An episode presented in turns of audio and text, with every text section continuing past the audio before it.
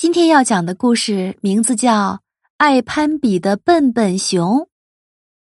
笨笨熊啊，它是出了名儿的爱攀比，其他小动物有什么，它也一定要拥有。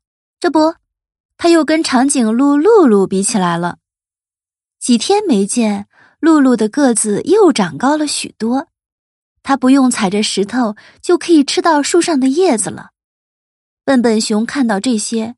心里很不服气，哼，露露可以有那么长的脖子和那么高的个头，我为什么就不可以拥有呢？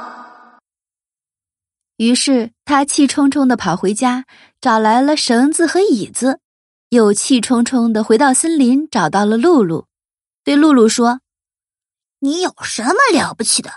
我也可以有长长的脖子，高高的个头。”说着。只见笨笨熊用绳子在树枝上系了个圈儿，然后踩着椅子将脖子放入圈中，对着露露喊道：“只要我稍加努力，马上就可以拥有你那长长的脖子了。”还没等露露出声，笨笨熊就踩翻了踩在脚底下的椅子。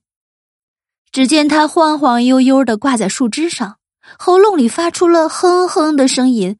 舞动着双手，拼命的挣扎着。露露赶紧跑到笨笨熊下面，努力伸长自己的脖子，让笨笨熊踩在它的头上。就这样，慢慢的将笨笨熊放到了地上。气喘吁吁的笨笨熊在地上躺了好长好长时间，才慢慢恢复过来。这时，露露忍不住的对他说：“笨笨熊。”我的长脖子并不是用你那样的办法撑出来的，我天生就是长脖子、高个子，就如同你天生力气大一样啊。我们各有各的特点和优点，为什么要一味的攀比呢？